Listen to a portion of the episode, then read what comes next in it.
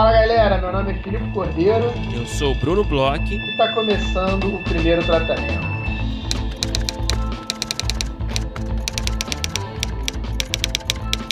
Fala Brunão, tudo bem? Fala Filipe Cordeiro, como é bom conversar com o senhor. Idem, Brunão. É bom ouvir sua voz. Confesso que estou com saudade de te ver, de termos aulas juntos, de chopp juntos, de dar um abraço ali, comer uma pizzazinha. Tô sentindo falta aí da, da, da sua companhia, Bruno. Saudade daquele contato de carne e osso, né? Que é. seja virtual, que a gente possa olhar olho no olho e perceber se você não tá mentindo, se eu não tô mentindo, né?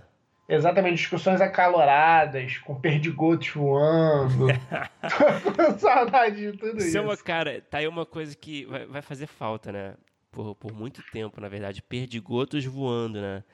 Porque se depender de máscaras, realmente não vamos trocar perdigotos mais em conversas acaloradas, né?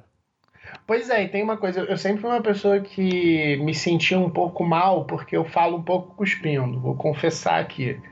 Porque você se exalta, né? Você é passional, né, Felipe? Eu sou uma pessoa passional, às vezes eu entro em assuntos que eu não consigo segurar meu, meu ímpeto. E agora eu imagino que no novo mundo, se isso acontecer e tiver sem máscara, vai ser. Já é uma, uma situação um pouco vexatória quando você nota assim que seu perdigoto voou e a outra pessoa sentiu, sabe? Agora vai ser muito pior. Vai ser uma coisa assim num grau é, eu vou falar sempre de máscara, é isso. É o que tem para fazer agora. Engraçado, não lembro de você cuspir muito perdigoto durante, durante debates polêmicos. Curioso. Será que eu sentava longe de você? Cara, sorte é sua. Às vezes a gente devia estar sentado de lado, mas é assim, eu. eu é, quando, quando você é uma pessoa que fala um pouco cuspindo, eu imagino isso porque eu falo um pouco, principalmente quando eu tô mais exaltado, é, eu acho que tem um. Você fica mais ligado nisso. Acho que tem um overthinking aí que rola. Mas eu, eu me vejo, eu me vejo como uma pessoa que fala um pouco cuspindo, sim. É bom que você tenha me falado que não pense assim, que me deixa um pouco mais tranquilo, mas é uma coisa que eu tô mais preocupado nesse novo mundo pós-pandemia aí, quando esse novo mundo surgir. É, você devia ser ator de teatro, né, cara? A galera do teatro é, tem que cuspir, né? para dar legitimidade, né? Eu acho que talvez seja uma vertente pouco explorada aí na sua, na sua carreira aí, né? Quem sabe um dia, quando for permitido perdigoto novamente, você possa, sei lá, assumir. Eu vou direto para os palcos. Bruno, aproveitando que nosso assunto aqui fora do roteiro do programa foi da que começo, pandemia, hein? é, por conta da pandemia, a gente teve pelo menos um, né? Pelo menos um não, a gente teve vários festivais, várias é, é, iniciativas é, canceladas, adiadas, é, transformadas. É, e uma delas foi de um, um dos nossos parceiros, né?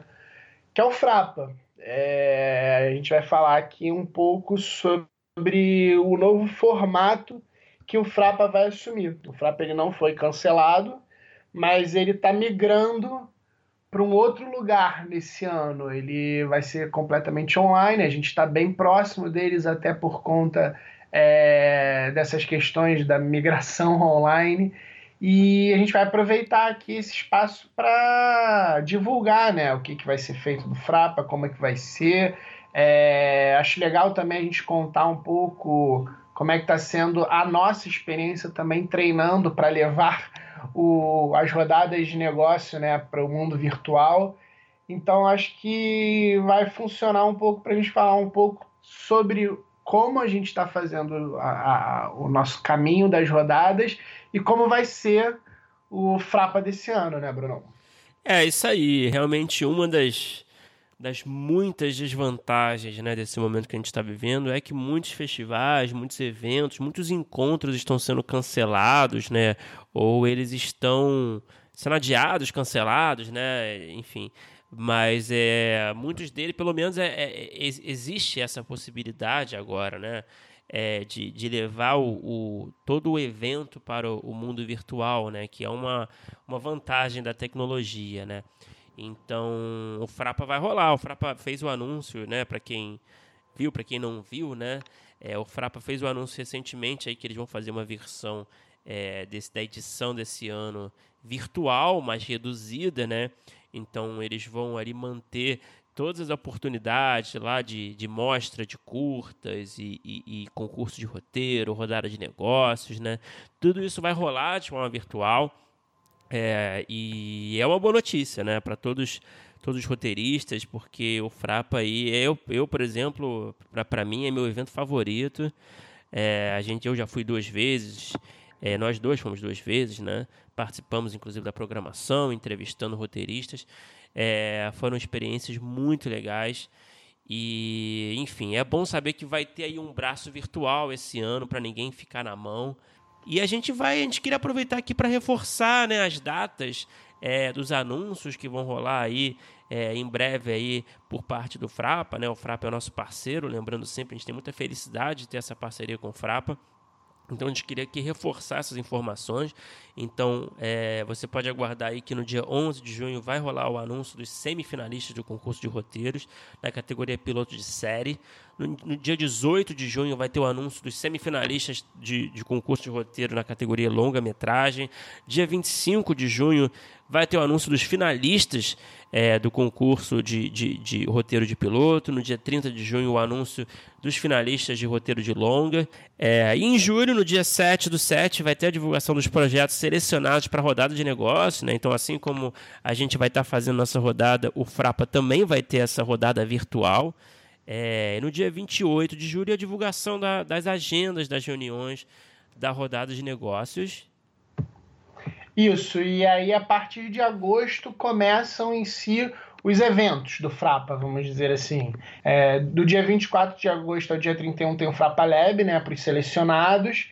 Aí em setembro, do dia 1 ao dia 18, vão ter as mostras competitivas dos curtas que foram selecionados, vão ter os pitchings online na categoria piloto de série categoria longa-metragem, então eles mantiveram aí os pitchings, que é uma das partes mais legais aí do Frapa. Em outubro vai ter live com as premiações dos concursos. E no dia entre o dia 5 e o dia 9 de outubro vão ter as rodadas de negócio. Então, é, nos próximos meses aí, o Frapa vai fazer as divulgações e depois vai fazer essa migração para esse ambiente online aí. E fica aí, né? O aviso é Imagino que muitos dos nossos ouvintes estejam inscritos no Frapa, é, é, gostem do Frapa.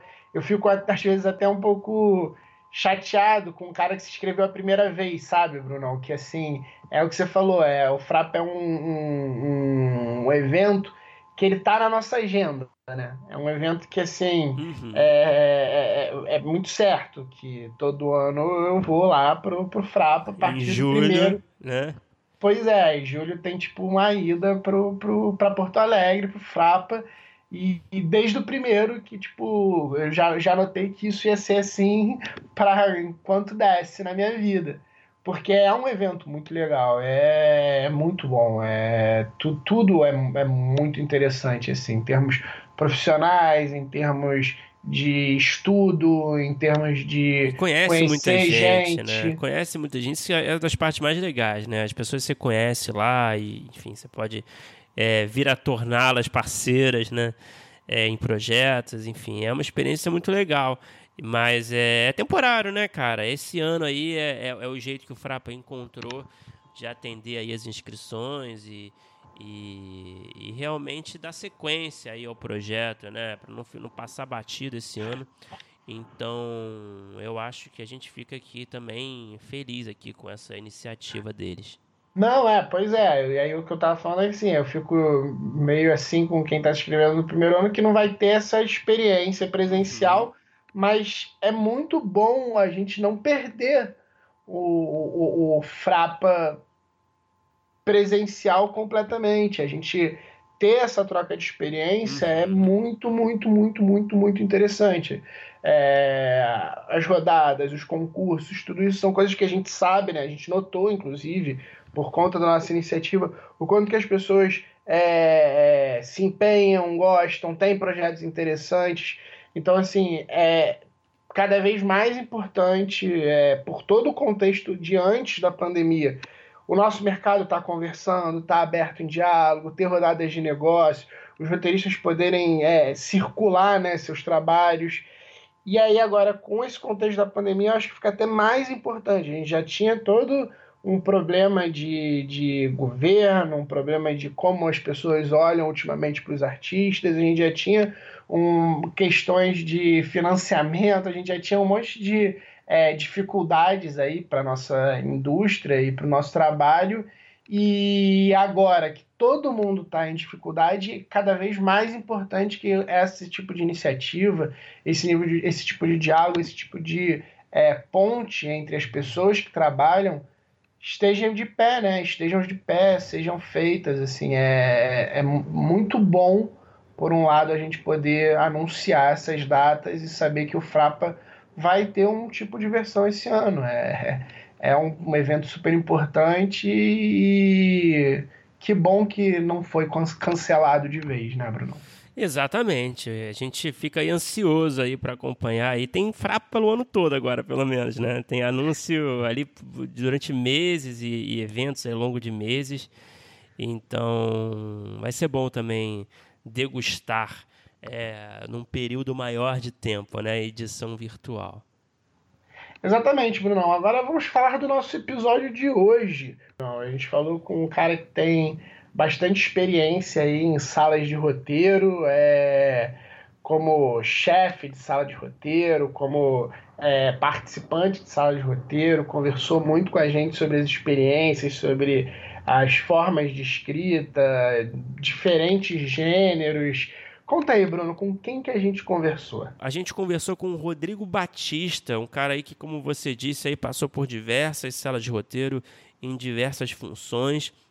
Mais recentemente, ele foi roteirista da série Cidade Invisível, criada pelo Carlos Saldanha para Netflix, que, que deve estrear aí em breve. É, também escreveu séries para Discovery Kids, né? É, escreveu a SOS Fada Manu na Globo. É, escreveu diversos projetos, então ele falou muito sobre a experiência de sala de roteiro, como head writer, como, como apenas integrante da sala, é, dos diferentes perfis, dos diferentes trabalhos. Falou também muito, que eu achei muito interessante, né, Felipe? Ele falou muito da experiência dele é, como estudante lá de, de, fora, né? Ele foi fazer o mestrado Verdade. dele em roteiro lá em Chicago, né, pelo Fulbright. Então, é uma experiência aí que foi muito rica, né? É, pelo que a gente ouviu, que é sempre interessante também ouvir um pouquinho dessa experiência, né? É, o Rodrigo é uma das pessoas que a gente conversa, né, que dá vontade de sentar num bar e tomar um chopp e bater papo, e não é só por conta da pandemia, porque tá dando essa vontade com todo mundo, mas é um desses papos que a gente tem vontade, né, logo depois de marcar, de bater um papo, de é, ficar conversando horas. É um cara que é muito gente boa, que deu uma entrevista excelente e que eu espero que vocês curtam como foi legal pra gente gravar. Bora escutar.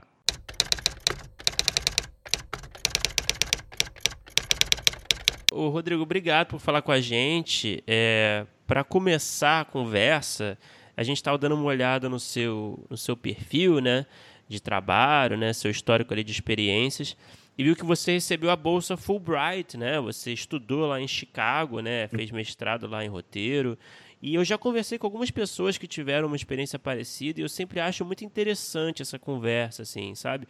Eu queria que você falasse um pouco sobre essa experiência, como é que foi, em termos de aprendizados também, o que, que você viu ali de diferente né, no ensino é, comparado à nossa realidade aqui do Brasil, e também um pouquinho das dificuldades, né, que não deve ser fácil, né, você é, ainda mais no roteiro, né? Por mais que você fale, né, tenha um inglês fluente, né? Escrever o roteiro é, em inglês, né? É, que é uma coisa técnica, né? É, certamente não deve ser fácil, eu imagino, né?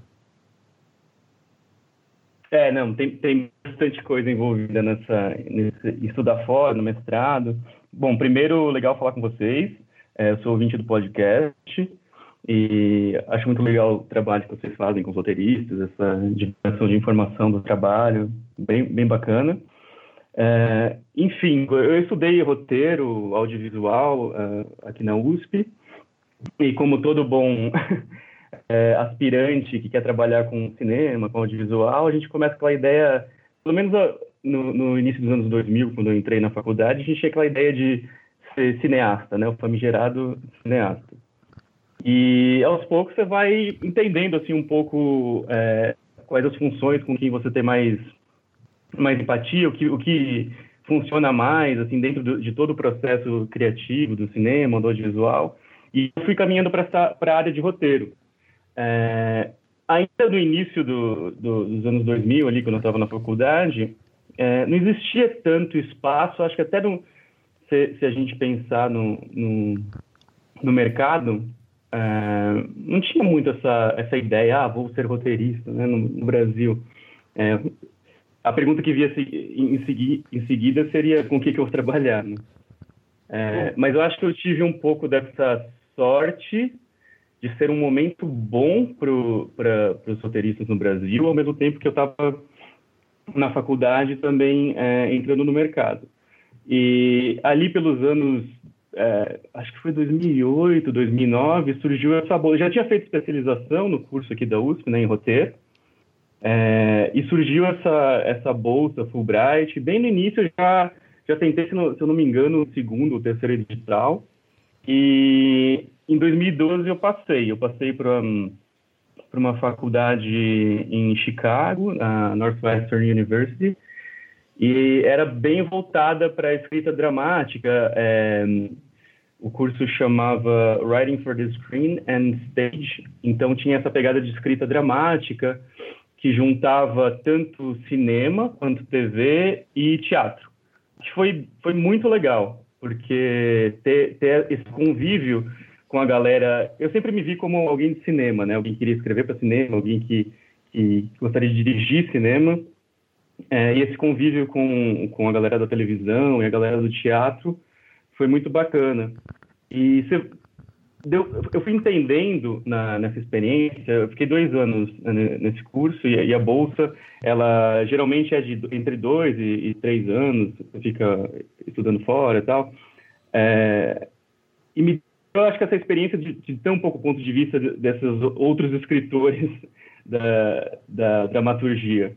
É, o legal, o que eu pude, eu acho que compreender assim dessa minha experiência lá fora, nesse curso específico, foi como uma área acaba alimentando a outra lá, né? É muito, são coisas muito próximas. Como eles têm uma uma base de, de trabalhadores, vamos dizer assim, da dramaturgia muito grande, né?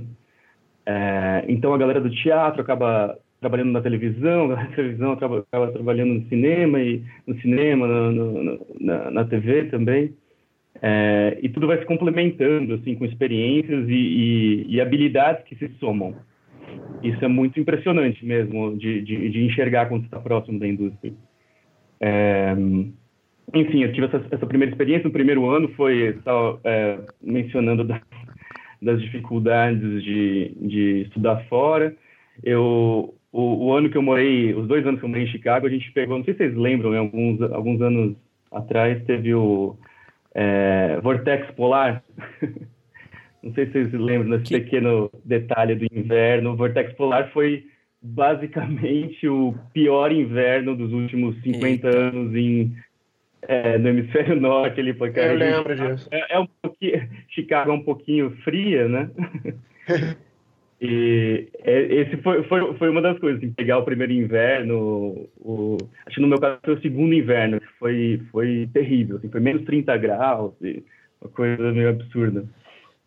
E tem muita gente é, que vai para tanto é, Nova York, os três centros, assim, que a gente é, costuma, que essa galera, a gente tem um grupo da, dos estudantes da Fulbright, a gente comunica bastante, assim, via WhatsApp, e a galera vai muito para Nova York, Chicago e muitas pessoas para Los Angeles, né? Que uhum. é o centro da indústria.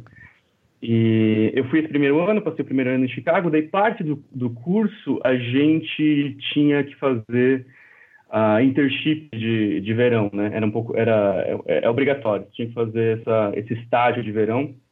E eu fui para Los Angeles, eu fiquei de uh, três ou quatro meses lá, agora não me lembro exatamente. E eu trabalhei com, é, trabalhei para um agente de, de roteiristas é, em Los Angeles. Que, e meu trabalho era basicamente atender telefone, telefone dos clientes dele.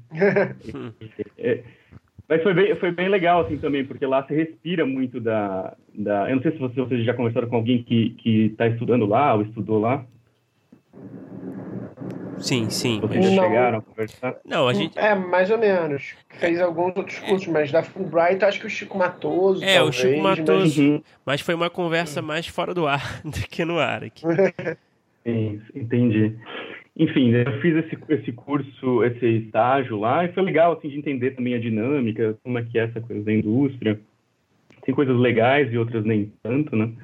Porque você lê muito roteiro, você, lê, você entende muito como funciona a lógica por dentro da, da indústria, mas também você vê quantas coisas eles produzem para sair uma coisa boa, né? Uhum. Também, às vezes, a gente faz essas, essas comparações, porque lá se escreve muito, né? Você está escrevendo roteiro, assim como o garçom da lanchonete e o advogado e não sei mais quem também estão escrevendo roteiros uhum. para mandar para agentes e, e também para estúdios, enfim. Então você tem um, é, uma massa de pessoas escrevendo muito grande, né?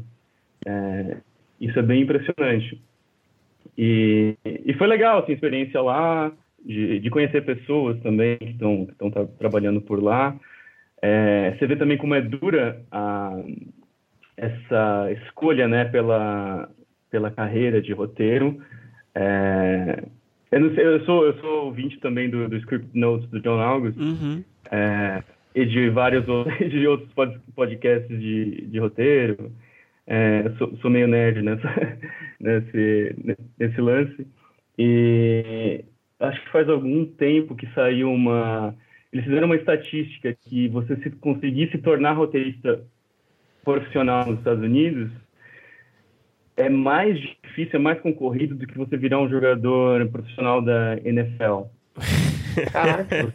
Tem, assim, se você pegar por números, o número de, de, de jogadores do, do college football e que conseguem passar para o futebol profissional, ele é maior do que o número de pessoas tentando escrever roteiros e que e pessoas que, que escrevem roteiros que viram filme.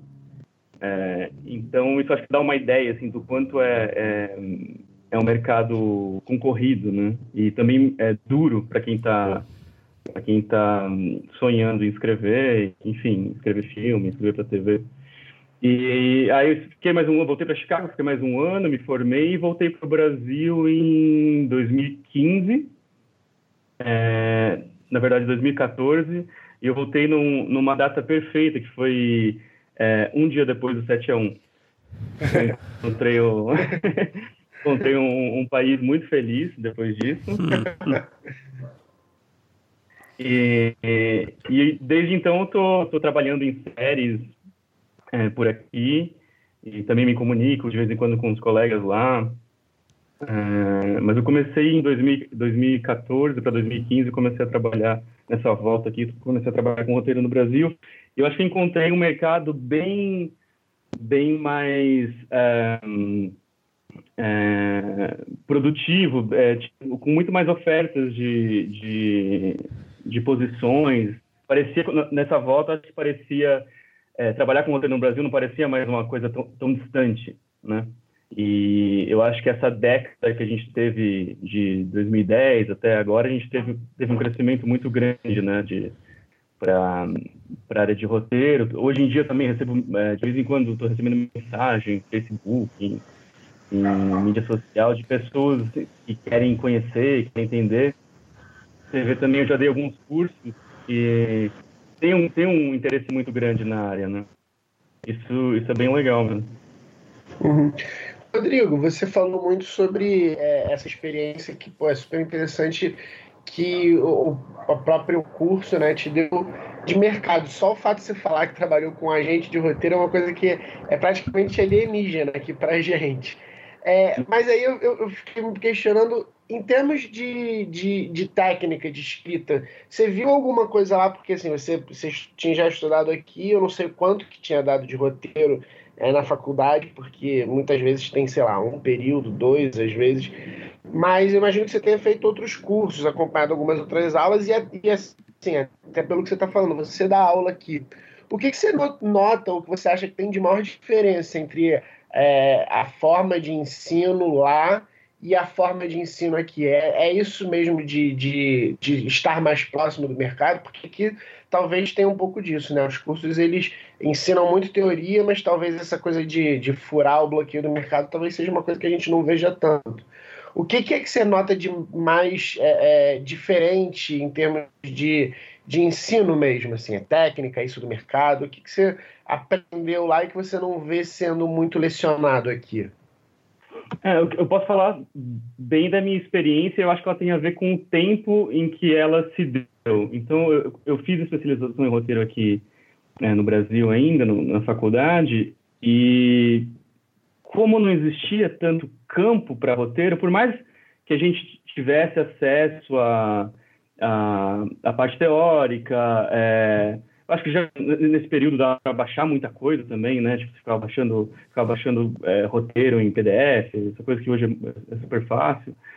É, mas é, é, tem uma coisa do ambiente é, profissional, como aqui era muito pequeno, por mais que você estudasse, mais, por mais que você fosse atrás da teoria, parecia uma coisa distante ainda, né? O que eu quero dizer é que lá você sente muito esse ambiente profissional, essas práticas profissionais.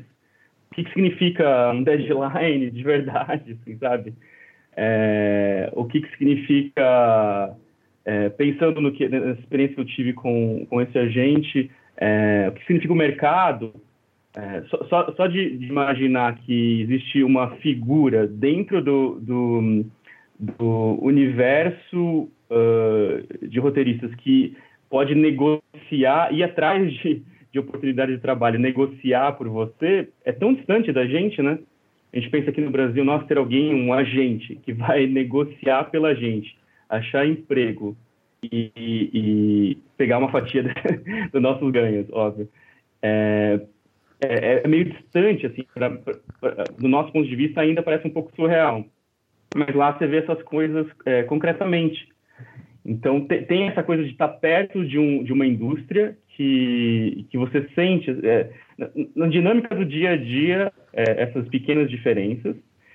É, ao mesmo tempo, e falando bem especificamente do curso que eu fiz, que é esse curso da Northwestern, é, como me aproximei muito da galera que, que escrevia para teatro, eu acho que eu consegui ter uma experiência eu vi, eu vi aqui no Brasil ainda uma, uma distância, até um certo tipo de preconceito, sabe? quando eu estava na faculdade de, de, cinema com o pessoal do teatro. Parecia que existia uma, uma, uma barreira, assim, tipo, nossa, não, não faz. Não, não, existia uma aproximação. E lá, como eu convivi com, com é, pessoas que estavam escrevendo para teatro, eu acho que aprendi muito com eles. E uma coisa prática, por exemplo, acho que minha, minha visão era muito mais plot-driven aqui antes de ir e virou muito mais character driven depois de ter essa, essa experiência lá. É, isso é uma coisa prática, assim, de como enxergar roteiro mesmo. E, mas eu acho que, assim, no, basicamente é isso, de você estar perto de uma estrutura profissional e daí você vê nas pequenas coisas do dia a dia essa diferença, é, pelo simples fato de que lá existe, aqui é, no passado quase não existia, né, alguns anos atrás.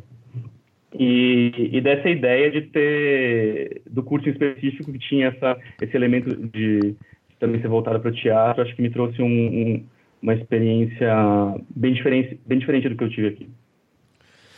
Rodrigo, falando um pouco, vamos entrar nesse assunto, né, que eu acho que é provavelmente até uma especialidade sua, né, que é a sala de roteiro, né, você já participou de diversas salas, participa é, atualmente em diversas funções, né, é, eu queria saber, em primeiro lugar, é, de acordo com a sua experiência, você acha que existe uma. já existe talvez um tipo de padronização é, na metodologia das salas aqui no Brasil? É, você acha que cada sala é uma sala, cada processo é diferente? Como é que você enxerga isso? Eu acho que está mudando, ainda cada sala é uma sala. E voltando um pouco na pergunta que, que você fez antes, é, aqui a gente está tá, talvez, sei lá, gente, 10 anos com, com um campo na área de roteiro que está se desenvolvendo é, seguidamente, né, sem interrupções, é, pelo menos até agora. E, e, lá você tem o quê? Você tem 70 anos de televisão uhum. e, e, a galera produz há 70 anos. Então eles chegaram lá a processos. É, eu tive essa discussão uh, faz pouco tempo com alguns colegas. É, essa figura, vamos falar dessa figura do, do roteirista-chefe, né? Lá eles chegaram a essa estrutura de que existe um showrunner, que é roteirista-chefe, que também controla, tem essa visão geral e é o que dá a palavra, o roteirista, o roteirista que dá a palavra final. É, e eles não chegaram uh, nisso numa canetada. Não foi alguém que teve um sonho algum dia e falou: Ah, acho que o roteirista-chefe tem que, tem, tem que controlar toda a sala. Foi o processo que mostrou isso, né? Foi ao longo desses 70 anos de televisão processo de tentativa e erro. Provavelmente no início lá eles, eles, eles talvez imitassem mais uma estrutura do, da indústria do cinema, mas eles chegaram a esse ponto por tentativa e erro, muito provavelmente. E aqui o que eu, o que eu vejo é que ainda está nessa tentativa e erro, muitas vezes, sabe? É, a gente tem essa referência, a gente consegue, sei lá, é, tem muitos estudantes que foram para lá já, acho que a Fulbright tá, já está há mais de 10 anos, então já tem uma, é, uma galera, assim, um grupo de pessoas que tem, tem, teve um contato mais próximo lá. É, a gente tem muita informação também de como funcionam as salas é, nos Estados Unidos e, e, na indústria, mas é, nada. É, você não consegue substituir a experiência. Você pode, por mais que a gente leia, a gente assista a masterclass é, da Shonda Rhimes, hum. é, muita muita coisa vem só, só vem através da experiência, né? Você consegue você vê isso na prática. Quando você vai quando você está na sua terceira, quarta, quinta sala de roteiro, você começa a entender dinâmicas que elas vão levar para caminhos bons ou ruins, né? Você já, já consegue antever um pouco disso. Hum. É, mas acho que tudo isso vai se dando aos poucos. E, mas, mas, respondendo a sua pergunta, acho que cada sala ainda é uma sala, é, mas eu também vejo que tem uma evolução gradual é, das salas que eu estou participando. Do, e isso, isso eu acho que é bem visível. É, as pessoas, eu acho que mais acostumadas é, e mais abertas também é, para lidar com a dinâmica desse, desse trabalho. Então, é um trabalho em grupo, né? É um, é um trabalho em grupo. E, e, mas eu acho que muita coisa ainda vai vir da experiência. E tudo bem, tudo bem a gente ainda cometer alguns erros. É, muita gente fala hoje em dia também, eles eu acho que está tá, tá começando a ter um processo de é, especialização, vamos dizer assim agora, é, como tem, tem bastante coisa sendo feita, é, algum, algumas produtoras querem é, pessoas mais específicas de comédia, outras mais específicas de drama, outras mais específicas de um gênero é, X, Y, Z. Está é, começando a ter um pouco isso, apesar de a gente não ter ainda muito. Nossa, aquela galera lá faz só comédia, uhum. aquela outra galera lá faz só drama. E, e lá, quando, quando você está na experiência de estudar nos Estados Unidos, de, de, trabalhar lá, você vê que eles têm, como eles têm uma base muito é, é gigantesca, né, de, de, profissionais, eles podem fazer isso. Você vê o, o Succession é de, um, é de um cara que que ele tinha feito já um filme bem na pegada do, do Succession e encontrou um, um diretor que, que, funcionava muito bem com aquele gênero, aquele tom que ele, que ele criou. Uhum. E as coisas se somam, né? As coisas vão se somando. É, aqui ainda, ainda eu acho que a gente não está um pouco distante desse, desse estágio, mas eu acho que as coisas caminham para lá. Uma hora ou outra a gente vai, se as coisas continuarem é, sem ter grande, uma grande interrupção, acho que a tendência é caminhar para esse caminho, para essa direção. Então, fala um pouco sobre as suas experiências. Você já compôs várias salas e você é, chefia nas salas também. É, quais, foram, quais foram os ensinamentos que você trouxe para das salas, das diferentes salas que você participou, que hoje em dia você leva para quando você é o, o head da sala? Bom, eu, eu comecei escrevendo é, série infantil. Eu fiz do, duas temporadas do Zoda Azul para Discover Kids. Eu fiz animação, o SOS Fada Manu. É, eu fiz também uma série da Netflix que, que tá para estrear e é no gênero fantástico, uh, mais adulta. É, fiz uma série, como, e todas essas séries como roteirista da, da sala. Acabei de fazer uma série para O2, que é uma segunda temporada de uma série já produzida, é, na qual fui roteirista-chefe, e uma série de 10 episódios, de drama de uma hora. É, e agora eu tô, é, fiz como roteirista-chefe, agora tô, tô, como roteirista em outra sala da, da, Netflix, que também é um gênero, é um gênero diferente, é um público diferente. Então foi bem, até agora tem sido bem variada essa experiência, né? de pegar tanto o público mais jovem quanto é, gêneros é, bem, bem diferentes.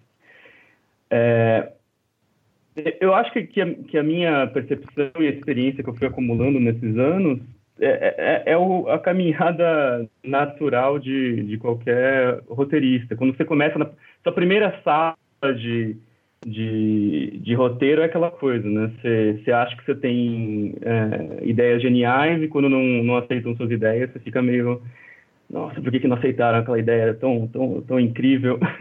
Mas aos poucos você vai, aprendendo com que é tudo um trabalho de, de, de equipe mesmo, né? Como você pode colaborar nessa, nessa dinâmica quando colocar uma ideia, né? É, muitas vezes a, a, a diferença de você falar em determinado momento uma ideia que você teve ou esperar tipo dois minutos é, a diferença entre a ideia se aceita ou não aceita. É, também essa, essa habilidade de, de você conseguir construir em cima da ideia de outro roteirista né? é, é muito importante isso. Você conseguir construir e colaborar mesmo somar.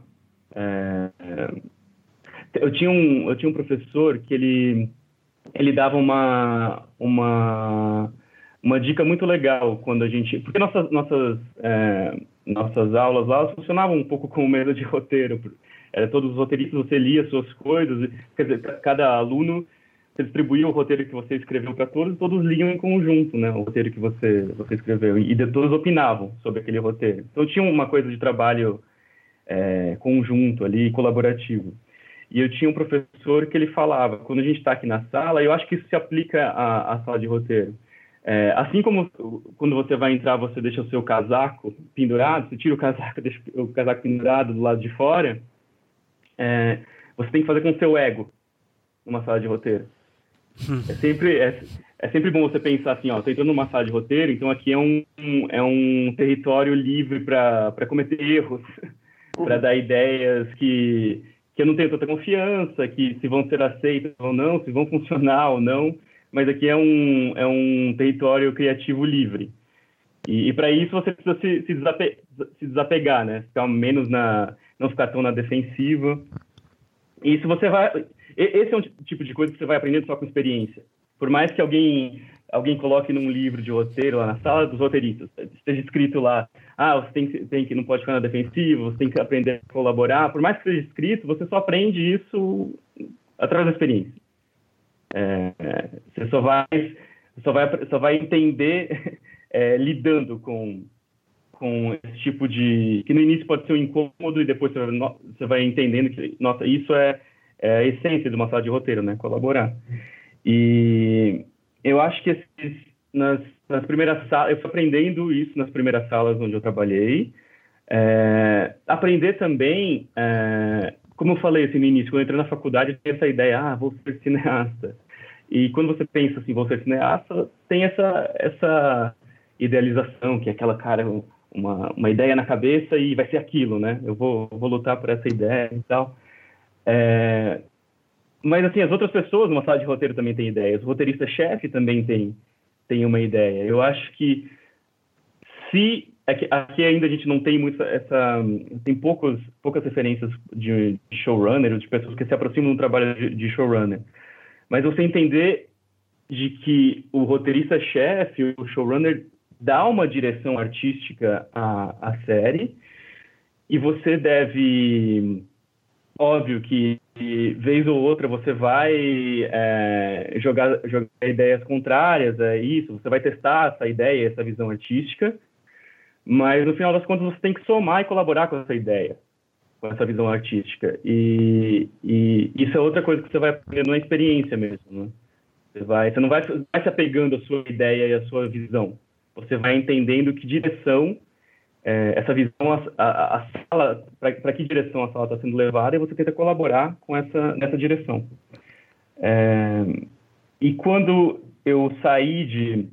Eu, eu fiz essa, essa mudança de roteirista de sala para roteirista-chefe, é, eu tentei, eu vi, eu tentei pegar muito da experiência dos roteiristas-chefes com quem eu tinha trabalhado e tentar, tentar pegar as melhores coisas de cada um deles. Essa foi minha foi minha, minha estratégia. Mas, por exemplo, e, por você exemplo, consegue dar alguns... Isso.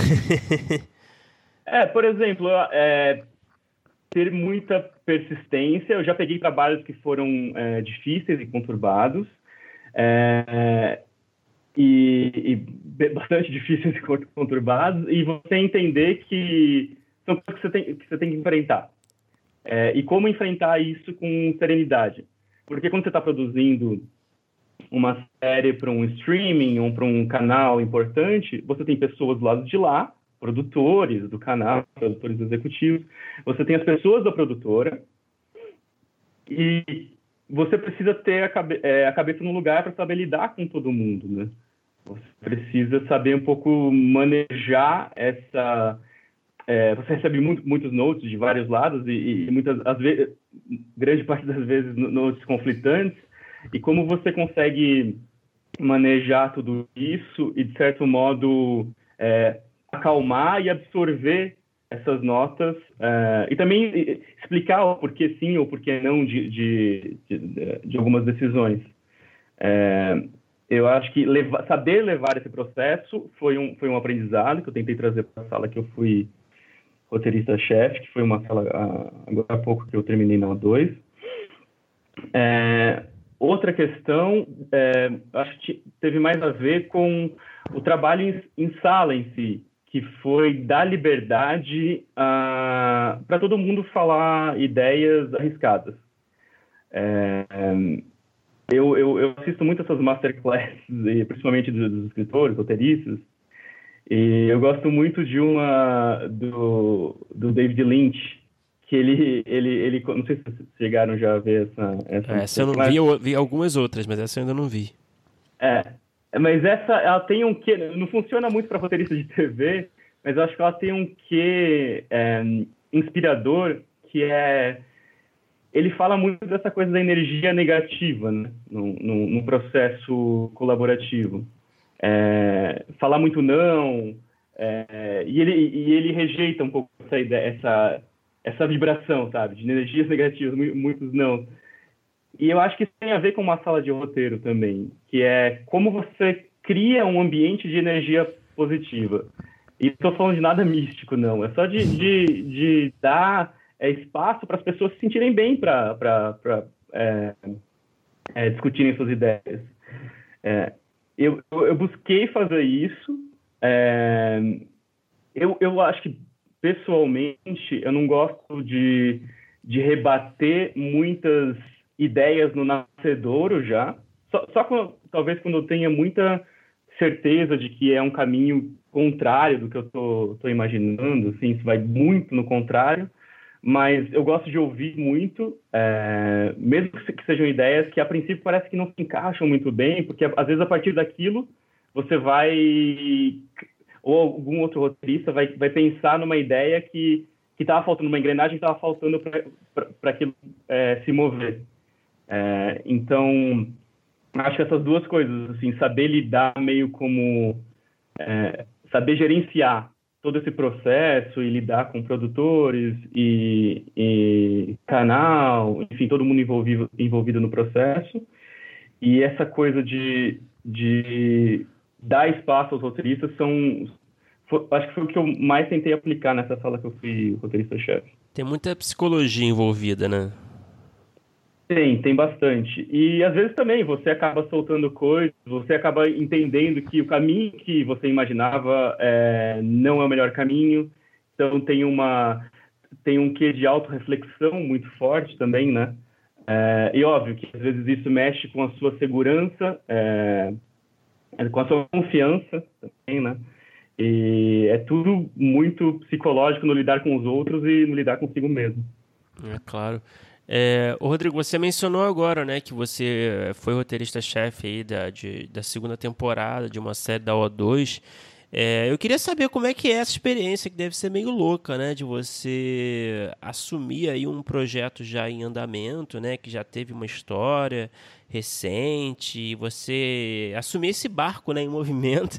É, eu queria saber se você já assistiu o projeto, se você tinha conhecimento, se estava envolvido de alguma forma antes e como é que foi realmente entrar nesse barco? É, foi, foi um...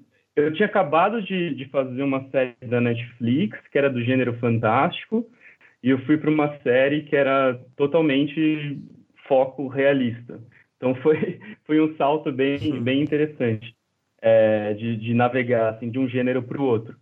É, bom, primeiro, é, eu acho que tem uma quando você está mudando de gênero, também tem uma questão de, de como você lida com eles, né? Porque a, a minha experiência com o gênero fantástico foi de entender quanto de fé você tem que ter nas regras e né, no universo que você está criando para aquilo poder funcionar. É, gênero fantástico para mim é um pouco isso. Você cria um universo, cria as leis, cria os personagens e você tem que ter muita fé naquele, naquele naquilo que você criou. Porque depende disso, né? A criação do universo fantástico depende disso.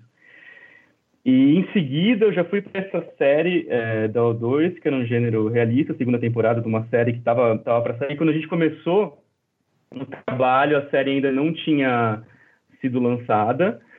Então, obviamente, a gente teve acesso aos, aos uh, episódios, a gente assistiu.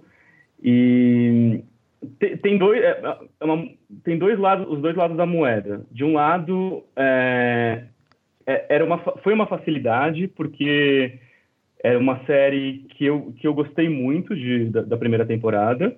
É, é uma série e, e, receber isso, receber esses personagens já construídos, é, facilita bastante, né? Porque quando você está imaginando as histórias, imaginando as tramas, imaginando os conflitos, você já consegue visualizar muito facilmente. É, até mesmo na hora de escrever roteiros, quando você está escrevendo uma segunda temporada, você consegue já imaginar aquele personagem falando quando você está colocando no papel. Né? Uhum. Então isso isso ajuda bastante. Você consegue entender, eu acho, é, bem rapidamente se aquilo cabe na boca de um personagem ou não. É, então nesse, sentido é, foi mais fácil, assim, foi um trabalho já adiantado, né? já já estava consolidado, personagens conflitos, é, os arcos, de certa maneira, já estavam é, estabelecidos. É, ao mesmo tempo que você pegar uma série na segunda temporada, é, você tem que lidar com a primeira temporada. Então, você, você não tem tantos caminhos para seguir, você já tem tem algumas direções? É como se você chegasse numa encruzilhada e ah, pode ir para lá, para lá, para lá, mas não tem muitos mas não tinha, desculpa te interromper, Rodrigo, mas não tinha, só uma curiosidade minha sobre isso, tinha um, vocês tinham que seguir, você tinha que seguir o que estava pré-definido ali na Bíblia em relação à segunda temporada e diante? Uh, não, mas como a primeira temporada tem um final, esse final aponta para algumas direções. É, e nesse sentido a gente tinha que dar sequência a isso. Então foi foi a gente tem a gente buscou criar em cima disso do que foi é, entregue do, do, do, último episódio da primeira temporada e criar em cima disso algumas vezes quando você faz uma primeira temporada os finais eles podem ser mais abertos outras vezes mais fechados é, e, e, você tem que tem que lidar com isso né se ele for mais aberto você talvez tenha vários caminhos para seguir. Se ele for mais fechado, talvez já tenha um caminho indicado lá. É, então tem essa tem essa questão de quando você está trabalhando numa segunda temporada, ela é um tanto mais restritiva. É, pode ajudar também, porque às vezes quando você está na primeira temporada criando criando uma série são tantos caminhos que parece um mas que no final das contas são um grande deserto, né? Daí você pensa, nossa, agora tem que construir alguma coisa aqui. Da, que nem ser aquela coisa de, de encarar a página em branco. É, mas quando você está numa segunda temporada, também tem essa essa já, já tem esses pilares construídos, mas tem que lidar com, com a direção para onde esses pilares estão apontando, né? E Rodrigo, você falou aí sobre um pouco sobre gêneros, né? Que você trabalhou numa série de fantasia, que é uma coisa que é até raro a gente ver né, no, no nosso mercado. Você tem algum gênero favorito que você goste mais de escrever? É... De novo, você falou assim, você já trabalhou com infantil, com fantasia, com essa pegada mais realística. É, tem algum, algum desses gêneros que você sente mais é, à vontade, ou às vezes até não à vontade, mas que você tenha desejo de explorar? Eu gosto muito da ideia de navegar entre gêneros diferentes. É, eu, eu gostaria, eu tô, agora a gente está fazendo uma série que é mais para público jovem, é, e, e na, mas na chave realista também. É, eu gostaria de voltar à animação, eventualmente, voltar ao gênero fantástico. Eu, particularmente, eu sou roteirista e eu já, já escrevi, dirigi curta, curta meu e tal. É, eu, eu, eu, tenho planos, tenho roteiros que eu, que eu pretendo dirigir, roteiros meus. E boa parte desses roteiros estão na chave é, do gênero fantástico. Eu gosto muito, eu gosto muito dessa, dessa pegada é, Guilherme Del Toro, é, dessa mistura de, de realidade, de uma realidade dura com, com fantasia. Eu, eu, eu me sinto muito à vontade escrevendo para esse tipo de, de gênero. Mas eu, eu, não, eu não encontrei ainda um gênero é, que, eu, que eu me sinta é, que eu sinta dificuldade. É, eu gosto muito de comédia também, é, mas eu acho que o meu objetivo como roteirista, antes que, de que eu corra esse, esse estágio no mercado brasileiro de, de especialização, o meu objetivo é, é, acho que navegar pelo máximo possível de, de gêneros, é, desde o fantástico até comédia, drama. É, acho que é, eu gostaria muito ainda de aproveitar esse momento e que as coisas tão, tão, ainda estão meio abertas e, e ganhar e, e, trabalhar em, em todos esses campos diferentes. E Rodrigo, falando também de, de, de é, aspectos favoritos ali do, do processo como um todo, né? Eu queria saber qual é a sua parte favorita do processo de criação de, de, de do roteiro, né? Pode ser até dentro do contexto da sala também. É, você tem uma, uma, parte favorita? É a escaleta? É, é, é, a própria escrita dos diálogos? É, é o brainstorm ali dentro da sala? Que, que parte que te agrada mais como roteirista? É, com certeza abrir o roteiro, de longe, assim, abrir o roteiro. É, eu acabei, essa sala que eu, que eu uh, terminei agora não, dois como roteirista-chefe, é, como era uma, era uma série bastante grande, no sentido são dez episódios, foram 10 episódios de uma hora, é, é um pouco um, um monstro assustador quando você vê de longe, né? Você fala assim, nossa, tem que criar 10 episódios de uma hora. Uhum. Tá, Vamos lá, vamos começar. Quando você, tá, você olha isso do, de início, parece é, é, dá um pouco de medo. É, eu, eu acho muito legal o trabalho em sala. É cansativo, porque é, é, você está criando do zero ali, né? Você está tá levantando uma história, está levantando tramas, conflitos, está discutindo muito personagem. É, acho muito legal discutir, discutir personagem em, em sala, eu, eu, adoro isso. É, a parte que eu acho mais, é, não vou dizer mais difícil, mas ela é mais dura, é levantar a escaleta, até porque tem, tem essa coisa, é, é a parte que você parece estar tá, tá levantando é, levantando as paredes da história, assim, sabe? Dá, parece que no sentido braçal, assim, dá mais, dá mais trabalho. Apesar de ser, ser legal também, é, abrir as escaletas, você vai descobrindo muita coisa do, do, da história, dos personagens, o que funciona, o que não funciona. Mas o processo que eu trabalhei até agora, principalmente nessa série para o 2, foi de levantar escaletas muito detalhadas. Então, se o episódio tinha é, 50, 60 páginas no roteiro, a gente levantava levantando escaletas de 15 a 20 páginas.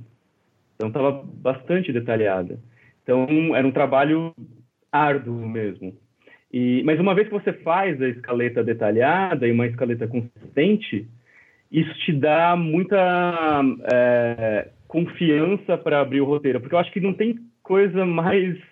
É, é muito difícil para um roteirista abrir um roteiro se o trabalho anterior foi ainda tá é, não está muito estruturado, é, não está muito consistente.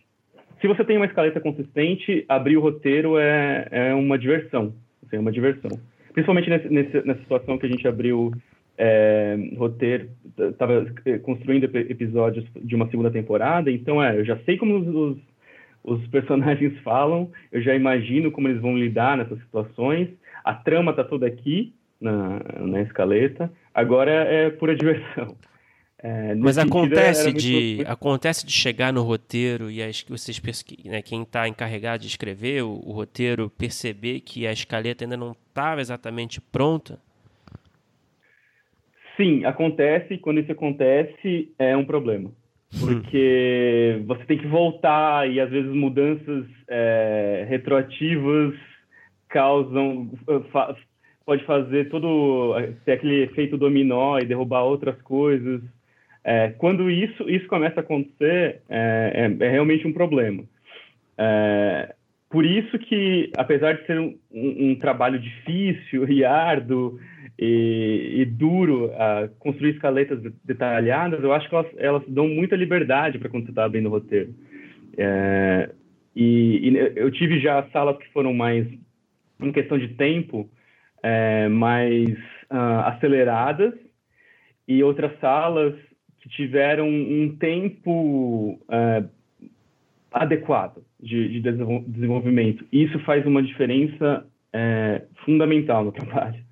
Você ter o tempo para consolidar ideias, pra... porque é como se, conforme você vai levantando uma história, é, tudo vai, ser, vai sedimentando na sua cabeça, né? E os personagens vão, vão, vão se tornando é, coisas naturais é, enquanto quando você tem que fazer entregas alucinantes, tudo vira um é, vira algo mais é, braçal mesmo, né? Então, se você tiver isso, tiver todo o tempo para o processo, tiver é, escaletas consistentes, é, chegar na hora do roteiro, que, que, é particularmente o momento que eu mais que eu mais gosto, é, é, um, é a parte em que é, eu mais me divirto é, é abrir roteiro. Ô, Rodrigo, é, você falou né, que você está trabalhando atualmente numa série que é mais infanto-juvenil, é isso? É mais para o público jovem. Pro público jovem. Você tem experiência com, com, com, com séries infantis mesmo.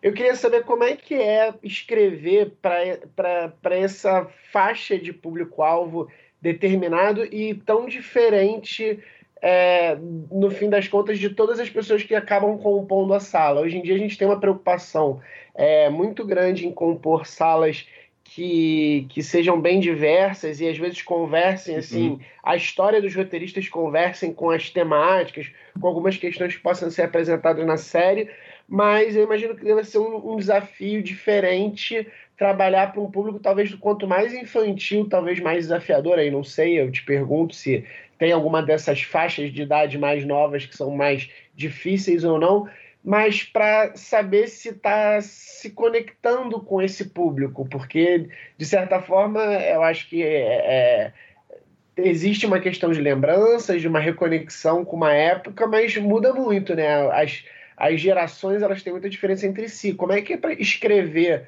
para um público é, tão específico e, de certa forma, você não poder trazer esse público específico para escrever junto. Ou sei lá, não sei se vocês testam muito com, com, com crianças ou com uma galera jovem quando vocês estão nesse tipo de sala. Como é que é esse trabalho para esse público?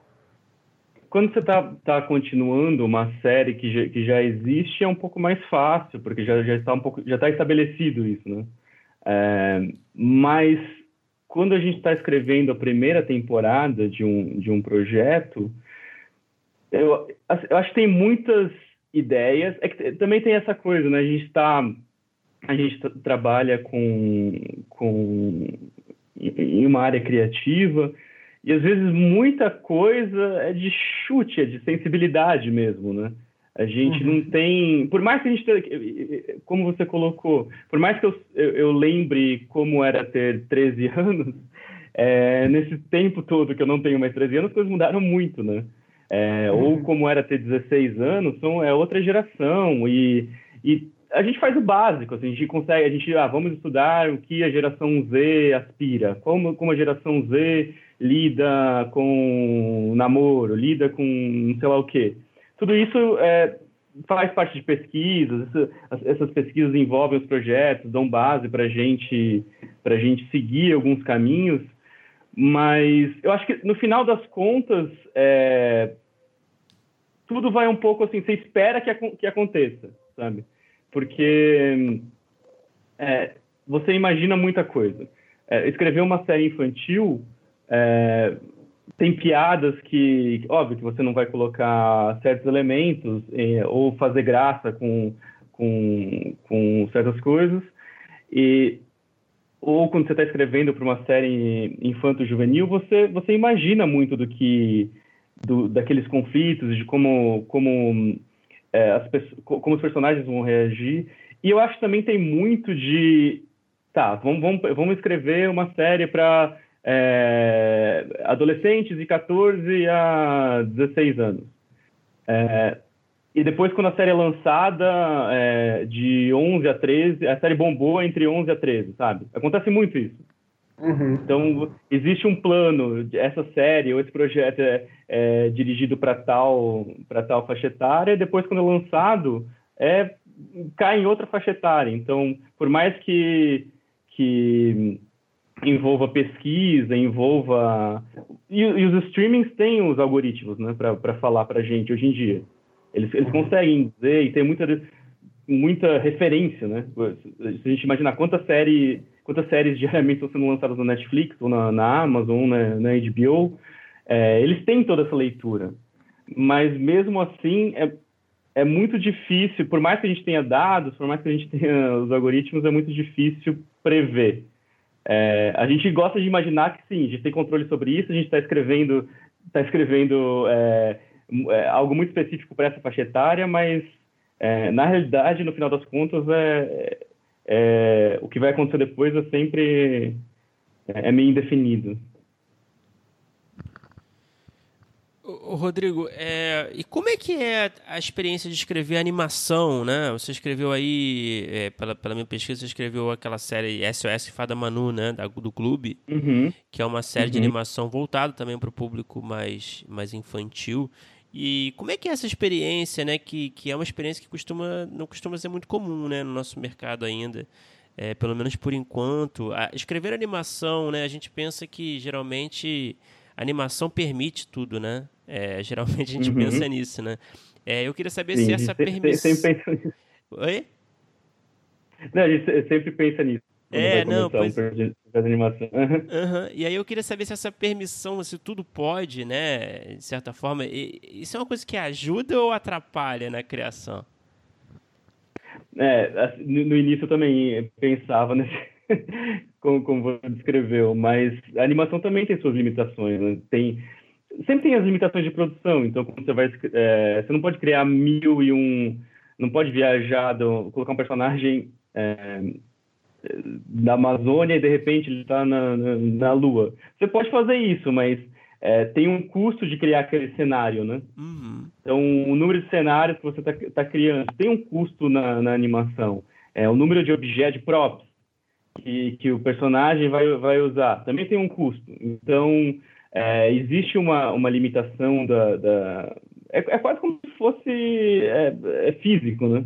Existe uma limitação, produção física, que vai ter um cenário lá montado e, e um número de figurino, uh, pró. Você tem uma limitação de, de, de, uma quantidade, de uma certa quantidade que você pode usar. A Isso lógica na, na é a mesma, né? Então, acaba sendo é, bem é parecido, muito parecido. Né? É, acaba sendo muito parecido. E, mas é bom. Eu acho que talvez o que a animação permita, ela permite sim você explorar, explorar coisas que seriam muito difíceis no, no numa chave é, é, realista, mas as limitações realmente são muito, são muito parecidas. E Rodrigo, você está trabalhando em, em, sala de roteiro durante a pandemia, né? Como é que está sendo essa experiência? Como é que está sendo é, essas salas virtuais? Como é que é, é fazer tudo sem o, o, contato antigo que, que era normal? É, é diferente. O que eu posso dizer é diferente, mas é, é viável.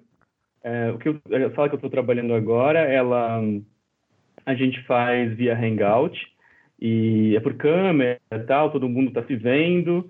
É, eu acho que a diferença tem uma diferença que é que é meio óbvia, né? Tem quando a gente está numa sala é, é, física, a gente está todo mundo no mesmo espaço, existem referências é, comuns a todos. Assim, tem um quadro, a sala geralmente está cheia de quadro e, e murais para você colocar post-its, pendurar é, papéis, escrever é, ideias.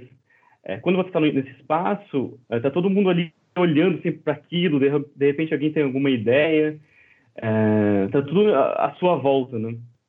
Quando a gente está numa sala virtual, o espaço comum é o Google Docs, tem sido o Google Docs, uhum. é, mas cada um está na sua casa, né? Você vira para o lado, cada um está vendo uma coisa diferente. Então, esse ponto de referência comum, ele muda. E tem algo também, eu acho que de é, movimentação. Na, na, nessa última sala que eu fiz, que eu fui roteirista-chefe, a gente teve. Tinha, era uma sala espaçosa. Tinha sofá, uma mesa grande, era bem espaçosa. Então, tinha, tinha essa coisa de você poder caminhar, você poder sentar, deitar, sei lá, plantar bananeira de repente.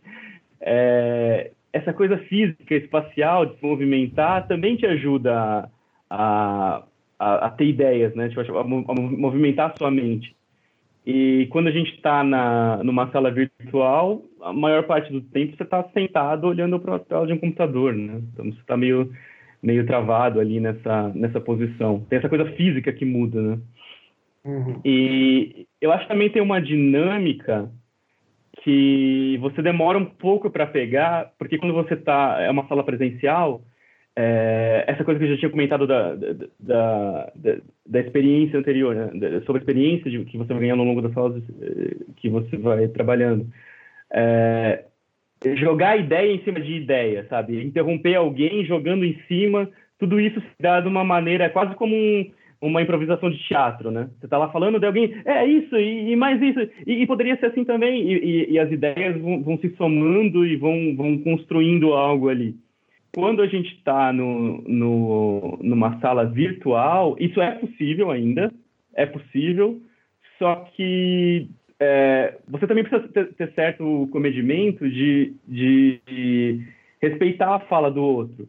E tem esse delay, né? Que nem a gente está falando agora, tem, tem um certo delay interromper o outro, às vezes você acaba causando uma hecatombe. É, para uma ideia que estava que tava fluindo, e daí esse, o, o, delay meio que interrompe em vez de, de dar sequência.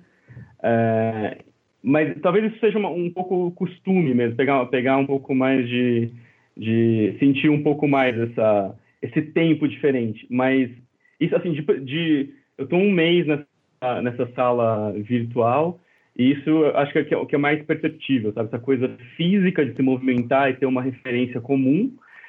E a coisa também de, de você jogar a ideia em cima do, de, dos seus colegas, né? E ficar somando, é, num, tendo, sendo intermediada pelo, pelo computador, que, que é uma velocidade diferente, é um, é, é uma sensação diferente, então é um, é, é um tempo diferente também. Para humor que deve ser péssimo, né? Porque o humor tem muita coisa do, do timing e às vezes ele é necessário Exatamente, que seja muito é. rápido, né? Uhum. E daí, assim, você passa, tá falando, de, passou 30 segundos e você poderia ter jogado aquela ideia, mas já foi, mas se você, você interromper outra pessoa agora, vai atrapalhar. Aí passou dois minutos, daí é melhor não jogar essa ideia, bola para frente, a ideia ficou, sabe? Uhum. É, tem, tem, tem muito disso também. Mas, mas eu acho que é, é viável, é viável, e tem coisas práticas. Imaginando uma sala de roteiro há alguns anos atrás, agora a gente tem um, tem um, Google Docs, né? Tá todo mundo ali escrevendo junto. E nas próprias salas presenciais, tá todo mundo no Google Docs, meio junto, escrevendo, olhando para o mesmo documento. Então, já a, galera já está acostumada com, com esse ambiente virtual, né? É que agora a gente levou isso para o extremo, mas todo mundo já está acostumado com esse ambiente. Eu não sei se você tem essa impressão, mas eu estou participando de um laboratório que está sendo todo online, que era para ser presencial. Eu acho que uhum. tem muito isso do, do timing, né? Tem essa coisa do delay, então acaba que as pessoas elas é, acabam elas falando um pouco mais e completando raciocínios que talvez presencialmente fossem mais quebrados. Mas, por outro lado, também tem. É, um, isso deixa as coisas um pouco mais lentas. Eu é, estou tendo a impressão que até a galera que organizou o laboratório tinha uma ideia de, de tempo de, de laboratório, vamos dizer assim, de aula, né, de todo mundo junto. É X e hoje em dia está sendo feito em X mais uma hora e meia, mais quase duas horas às vezes, porque uhum. fica tudo um pouco mais lento.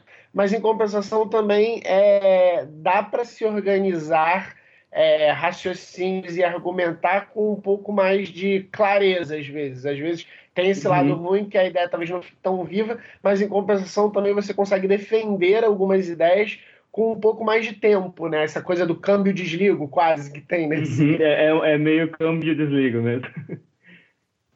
Não, eu acho, eu acho que é isso que você falou e é, tem essa esse impulso de querer ter, é, concluir o raciocínio, porque você não sabe quando vai ser a próxima brecha, né? Exatamente como você falou.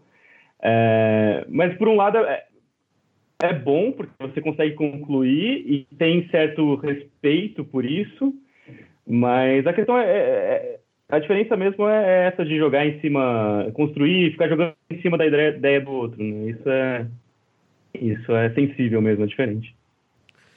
E Rodrigo, falando também de, de quarentena, né, desse isolamento que a gente está vivendo, o que, que você dá assim de dicas para quarentena para quem está ouvindo a gente? Dicas, é, dicas das mais diversas possíveis. O que você tiver a oferecer aí, dica para assistir alguma coisa, algum filme, alguma série, para ler algum livro, para dicas de estudo, talvez, né? É, de alguma masterclass aí que você fez recentemente, ou sei lá, dicas espirituais, é, fica à vontade. É, eu, eu, acho que tá todo mundo lidando com, com ansiedade nesses últimos meses, né? É, ficar em casa e, e, trabalhar, esperar ou esperar trabalho ou ver o resultado de algum trabalho, tá todo mundo lidando com isso e essa essa prisão agora que a gente está tá vivendo essa prisão domiciliar acho que está causando bastante ansiedade. Eu, particularmente, estou usando esse tempo para rever muita coisa. Eu gosto de rever muita coisa que eu, que eu já assisti. E também para. Eu gosto muito de, de, de, assistir filmes ou, ou entrevistas de, de criadores. De, eu estava assistindo esses, esses, faz, faz um pouco tempo é, uma entrevista do, do Guilherme Del Toro, que eu, que eu falei que eu, que eu, gosto bastante, um diretor e roteirista que eu gosto bastante. E ele estava falando dessa. Eu achei uma definição muito boa que ele, que ele, que ele colocou a respeito de, de como é. Que a gente, quando a gente é roteirista, a gente fala muito de plot, de é, incidente citante, midpoint, fala muito dessa, de, dessa estrutura, né? Mas ao mesmo tempo, é, é, é, algo frio, né? É algo que a gente não. é, é, difícil você criar assim, ah, vou criar essa história, agora o incidente citante vai ser isso, agora vou continuar a história. É difícil criar assim uma história, né? É uma história meio fria. E, e o Guilherme Del Toro tem uma, uma definição que eu, que eu achei muito legal para nós roteiristas, que é quando você está criando um, um, roteiro, criando uma história que tem seus. E, e indo, se guiando pelos, pelos pontos de estrutura convencionais, é, é, incidente citante, midpoint, ponto de virada X, Y, Z, é, é como se você fosse um turista. E ele, ele faz uma definição muito, muito legal de, da, da, diferença entre o escritor, que vai muito pela, por essa estrutura fria, é, que ele define como turista, e o viajante. Para ele, assim, o roteirista que, que vai pela estrutura, cegamente pela estrutura, é, é como se fosse um turista. Ele vai, o cara chega em Roma uh, e ele fala assim: ah, às 10 horas eu preciso estar no Coliseu. Ele está no Coliseu lá e de repente fala: putz, deu meio-dia, preciso ir para o Vaticano. ele tem essa experiência no, numa viagem. Já o viajante é o cara que vai para Roma e fala: caralho, estou em Roma, meio que foda-se, sabe? Eu, vou, conhecer Roma. E vai. Eu acho que isso tem a ver com o nosso, com o jeito que a gente pensa histórias, que é ver, ver através do ponto de vista do personagem, sabe? Entender o universo, buscar, buscar o que, qual a relação desse personagem com aquele universo, é, mais do que ser um escritor turista, né? Acho que é muito mais importante a gente entender o que é ser um, é um escritor viajante, um roteirista viajante do que um roteirista turista. Eu achei bem legal essa, essa definição. E, e das coisas que eu tenho visto, eu acho que quando a gente está interagindo, a gente interage via via trabalho, via Zoom, via Hangout. A gente também está conversando com cada um está conversando com, com, os amigos à distância, né? Fazendo WhatsApp e tal, reuniões. Mas tudo ainda é meio frio de longe, né? E eu acho que isso às vezes é, é, pede que você ganhe injeções de de ânimo criativo. a gente precisa dessas injeções de vez em quando. E eu tento assistir coisas diferentes para para dar esse ânimo. E uma coisa e um filme que, que me deixou muito que me deu ânimo criativo como roteirista é, ultimamente foi, eu não sei se vocês já, já viram esse filme, tá, tá no Prime Video, que é A Ghost Story. É um filme independente americano, é, é a história de um fantasma, basicamente. É, e só que é um fantasma, vocês conhecem esse filme? Não conheço, não. Tô até procurando é um aqui filme, no MDB. É um filme que tá no Prime Video. É um filme, é, é, se eu não me engano, ele, ele foi selecionado em, em Sundance é, alguns uns três anos atrás. É elenco bom. Tô e é basicamente é um, é, um, é um filme, é a história de um fantasma. E o fantasma, quando eu falo fantasma, é um fantasma com um lençol na cabeça. fantasma com lençol na cabeça. Esse, esse, é o fantasma que a gente vai acompanhar no filme. E eu fiquei imaginando como foi. Eu, não cheguei a ver entrevistas com o diretor, com, com o, o, é o, o, diretor roteirista, se não me engano. Eu não cheguei a ver o processo criativo dele. Mas eu fiquei imaginando assim, o quanto de o quanto de fé criativa ele não teve que ter para fazer esse filme. Porque provavelmente ele chegou fazendo, fazendo pitching para quem quer que foi o financiador do filme. Então, eu quero fazer um filme sobre um fantasma. É, mas como assim um filme sobre um fantasma? É um filme sobre um fantasma. Um fantasma é um lençol na cabeça. um lençol é fantasma. E, e, eu acho que, que, assim, você pode... É um filme independente, mais filosófico, tem... É, é meio aquele tipo de filme ame ou odeio, sabe? Uhum. É, mas eu acho que ele, ele, ele tem um ensinamento muito forte que é como a gente deve acreditar nas nossas ideias. Né? A gente tem uma ideia, porque assim, no, no processo todo, isso é um pouco um. Acho que todo, todo roteirista, todo, todo, todo mundo que trabalha com algo criativo tem que ter assim, um pouco de fé, fé criativa, né, né, muita fé criativa. Porque vão ter no trajeto, se você quer construir uma série, você quer construir é, um, levantar um filme, quer, quer que seu roteiro vire um filme, todo esse percurso até até aquele até aquele papel, até aquele texto virar uma, uma obra de fato, é tão longo e tão árduo que você precisa. E vão ter tantas pessoas falando: não, isso aqui não faz sentido, não, isso aqui nunca vai, vai virar nada, não, é, não é bom vão ter muitas pessoas no caminho te dizendo isso. Sim, inúmeras, todos os dias. Mas se você tiver essa fé criativa, como, como esse cara teve nesse esse diretor, roteirista teve nesse filme, é, eu acho que é uma lição pra gente. A gente entender que sim, dá para fazer um filme cujo personagem principal é um fantasma coberto por um lençol. É, e sim, o filme pode ser bom. E sim, o filme, o filme pode fazer carreira. É, esse é o tipo de coisa que me dá, ultimamente tem me dado aquele ânimo criativo. E às vezes, como uh, tem aqueles altos e baixos né, na carreira, de, de otimismo ou não, mas acho que esse, é um combustível legal assim, para quem está quem tá numa baixa. Nossa, eu adorei essa expressão, fé criativa. é, é, é bem. Acho que é bem o que a gente precisa ter ultimamente. Ah, total. É, Rodrigo, a gente tem um bloco final, né? A gente faz as mesmas perguntas para todo mundo para encerrar com chave de ouro. Então, vamos lá. Qual é o melhor roteiro que você já escreveu, na sua opinião? Vale uma série em geral? Vale um episódio, uma série? Vale um longa? Vale um curta? Vale tudo. Melhor roteiro é, que eu já escrevi foi dessa série que eu fiz. Não sei se é o melhor roteiro, mas é o roteiro que eu mais me diverti escrevendo. Eu não sei se você já tiver experiência de escrever algo que você poderia falar assim: ah, isso aqui eu poderia escrever mais 60 páginas, que eu ficaria feliz. E, e nessa série que eu fiz no 2, teve um, um, dos roteiros, eu tive essa sensação, assim, nossa, eu poderia ficar escrevendo esse roteiro que, a princípio, ele não pode passar de 60 páginas, eu poderia escrever 120 páginas desse episódio em particular.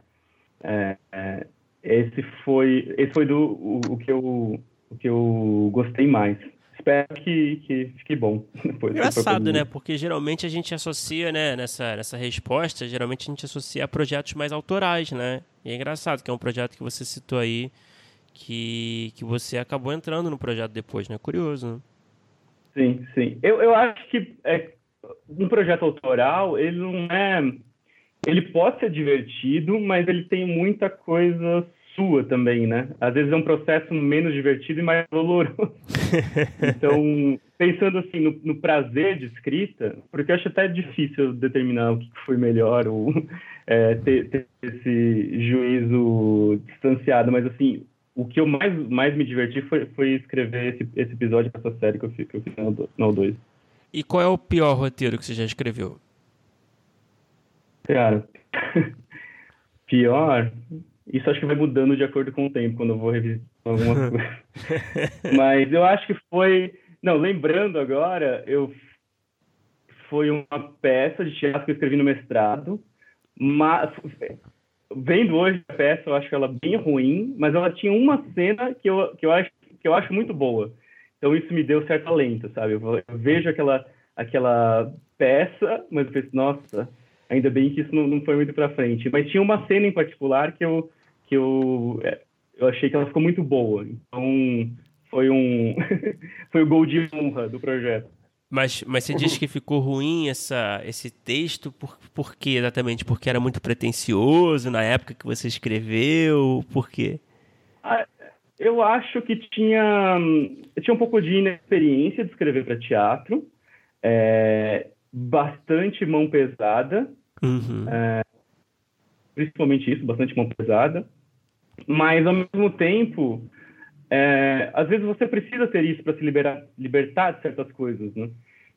Você precisa colocar para fora e, e, muitas vezes não fica bom, mas é, você lida com aquilo. Então, vendo hoje, eu acho bem... É, não me orgulho tanto daquela, daquele projeto em específico, mas talvez por eu ter me dado essa liberdade de falar de coisas mais íntimas, aquela cena que eu acho boa em específico funcionou ao mesmo tempo. Então, teve alguma coisa de, de bom nesse projeto. E, Rodrigo, qual é o, a, o produto audiovisual? Pode ser série, filme, pode ser nacional, estrangeira, que você assistiu e falou queria ter escrito isso, queria ter tido essa ideia, é, queria ter participado de alguma forma. Ah, tem vários, mas eu acho que eu vou falar uma coisa diferente. É, eu, eu não sou do mundo dos games. Eu, eu, eu, já joguei quando era garoto, bastante tal, mas eu fiquei bastante, bem afastado. E agora nessa pandemia eu me dei a liberdade de voltar a jogar videogame. É... E eu joguei um game chamado, ele, já, ele nem é recente, eu acho que ele é de 2014, é, chama The Last of Us. É, é um game para PlayStation. Clássico, e clássico. basicamente. Joguei também, joguei também. Uhum. E foi. Eu, eu, provavelmente fui um, dos, fui um dos jogadores que jogou, que descobriu esse jogo. Vocês verem, né? É um jogo já, que já fez. É um jogo de maior sucesso do PlayStation, mas ele já é, de, já é, já é relativamente antigo. Mas eu acho que eu joguei esse jogo no pior, melhor momento possível porque ele é um jogo que, cuja história é de uma epidemia de zumbis, é pós-apocalíptico. é, e eu comecei a jogar durante a pandemia, e eu poucas vezes eu, eu fiquei tão envolvido com o produto audiovisual, porque. E foi no início da pandemia.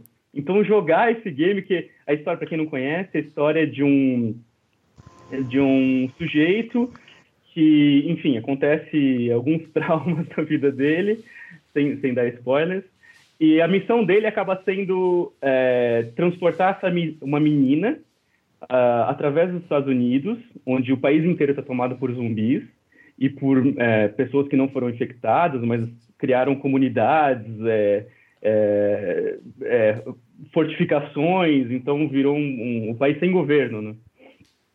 E ele tem que transportar essa garota que é, talvez tenha cura dentro do sangue dela, de, da costa leste até Salt, Lake City, se não me engano. Tem que fazer esse caminho. Então, road movie barra zoom, história de zumbi barra é, pai e filha, tematicamente. É, e, tem, e eu, eu encontrei tantas coisas, é, além da história, porque é uma história muito tocante, sensível, tem, tem muitos momentos cinematográficos é, inseridos no, no, no game é, que vão construindo o personagem, vão construindo a relação desse homem com essa menina.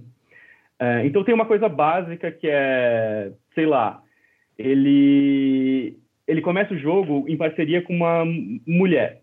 Eles são super próximos e tem um gesto que você entende isso, como essas pessoas são próximas, que é ele fazer pezinho para ela pular obstáculos. Ele, ele, ele faz a uhum. posição assim, ele levanta ela e depois ela dá a mão e puxa, puxa ele.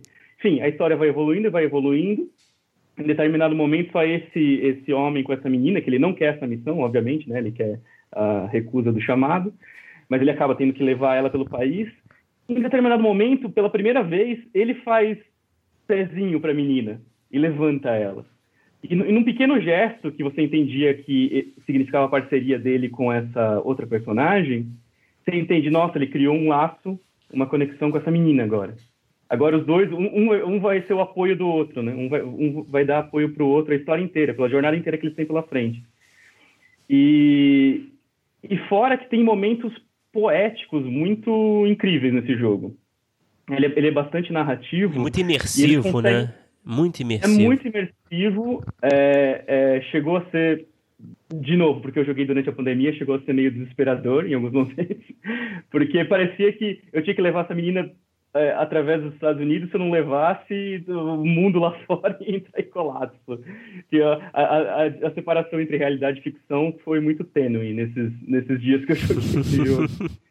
E, mas ele é muito poético ao mesmo tempo, porque tem momentos de, de esses grandes momentos de conexão, é, momentos muito sensíveis, momentos de suspense em que eles cortam uma informação do, do, do jogador que, que você não sabe o que aconteceu com um determinado personagem, você vira outro personagem de repente.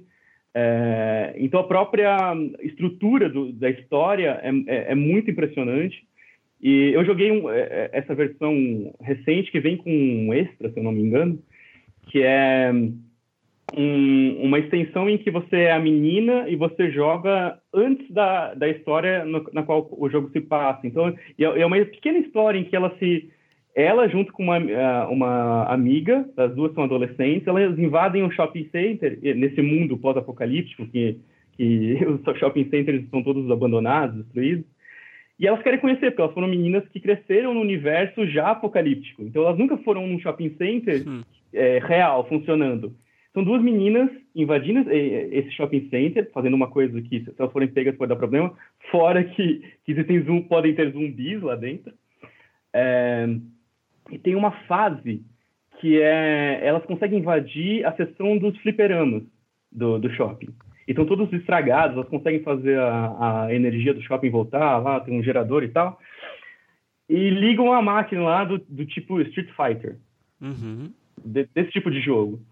E, de repente, a câmera é, do jogo vira para a menina e ela tem que jogar aquilo enquanto a outra narra o que tá...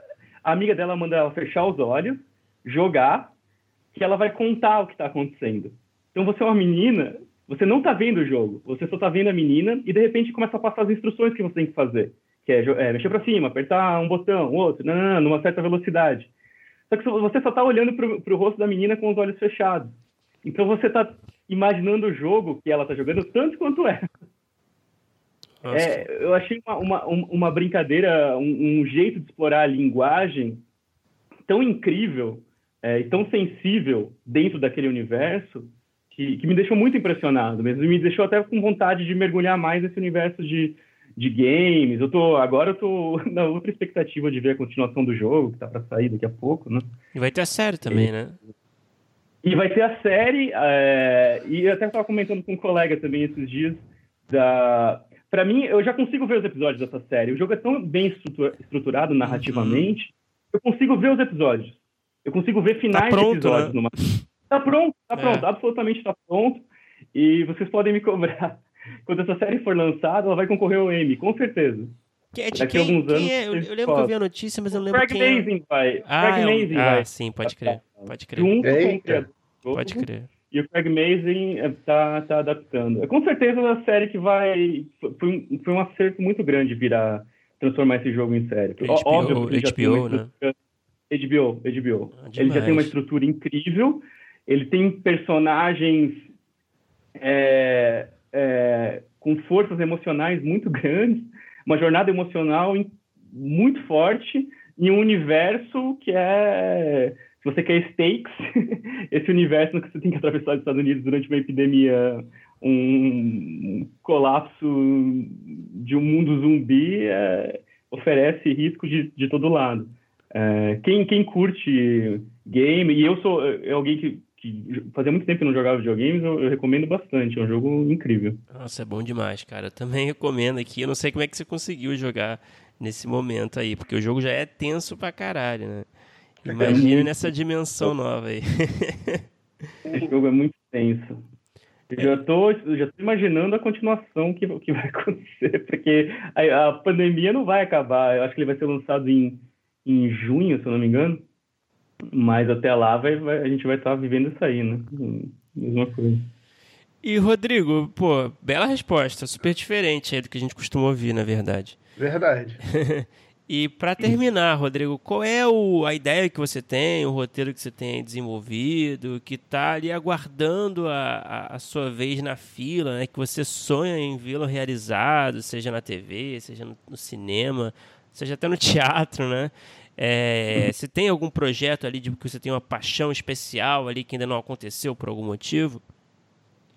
Eu tenho, que na verdade foi. Eu sou de Santa Catarina e o primeiro roteiro que eu escrevi foi um roteiro que se passa. onde foi de longa-metragem. Eu me lembro que foi num edital, eu enviei para o edital de longa para roteiristas estreantes do Mink.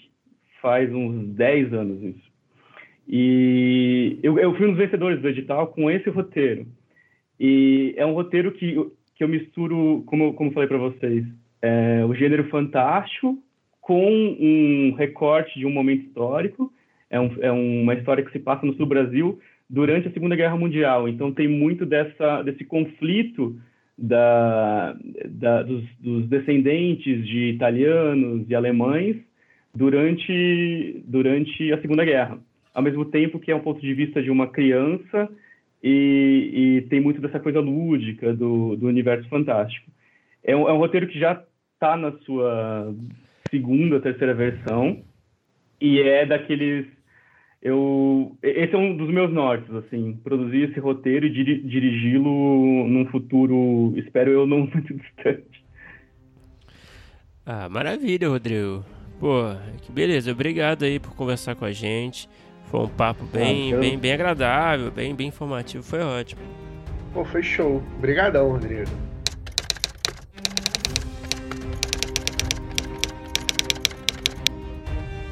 Opa, chegou até aqui? Muito obrigado por escutar. Não se esqueça de assinar o feed do primeiro tratamento no seu agregador de podcast favorito.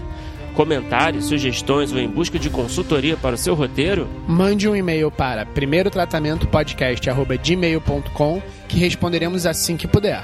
Já ouviu falar da nossa campanha no Apoia-se? ganhe recompensas exclusivas e nos ajude a continuar entrevistando nossos roteiristas favoritos. É só entrar em apoia.se barra primeiro tratamento e se tornar um apoiador. Muito obrigado novamente e até o próximo episódio.